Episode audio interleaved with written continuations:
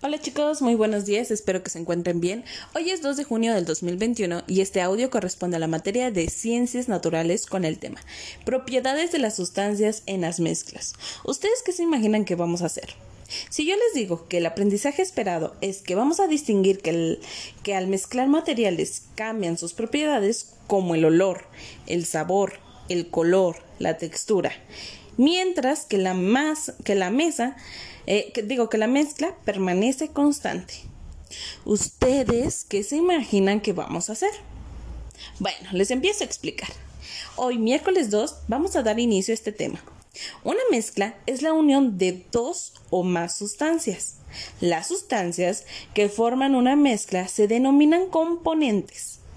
Estos pueden separarse por métodos físicos y la clasificación de las mezclas deben de ser homogéneas o heterogéneas. En una mezcla se puede cambiar las propiedades físicas de sus componentes, como es el sabor, el olor, el color y la textura, pero no sus propiedades químicas, como es la masa. En este sentido, vamos a empezar a, conocer nosotros qué es una mezcla. Como ya les dije, es un componente de dos o más sustancias. Entonces, en este caso, en su cuadernillo de trabajo, van a colorear los componentes que forman parte de cada una de estas mezclas. Por ejemplo, en la primera dice agua de limón. ¿Qué necesitamos para poder crear el agua de limón? Por ahí vienen ya las opciones. Viene agua, viene azúcar, viene alcohol y viene jugo de limón. ¿Cuáles de estos necesitamos para crear el agua de limón?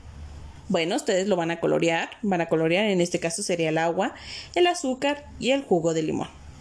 En el siguiente viene café con leche. ¿Qué es lo que necesitaríamos? Aceite, café, leche y vinagre.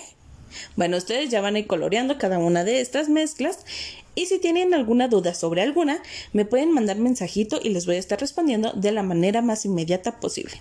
Diviértanse mucho y vayan conociendo algunos tipos de mezclas, porque se nos vienen algunas o muchas, muchos experimentos para que ustedes también conozcan cómo crear este tipo de mezclas de manera presencial. Entonces diviértanse mucho creando esta primera actividad y cualquier duda estoy a sus órdenes.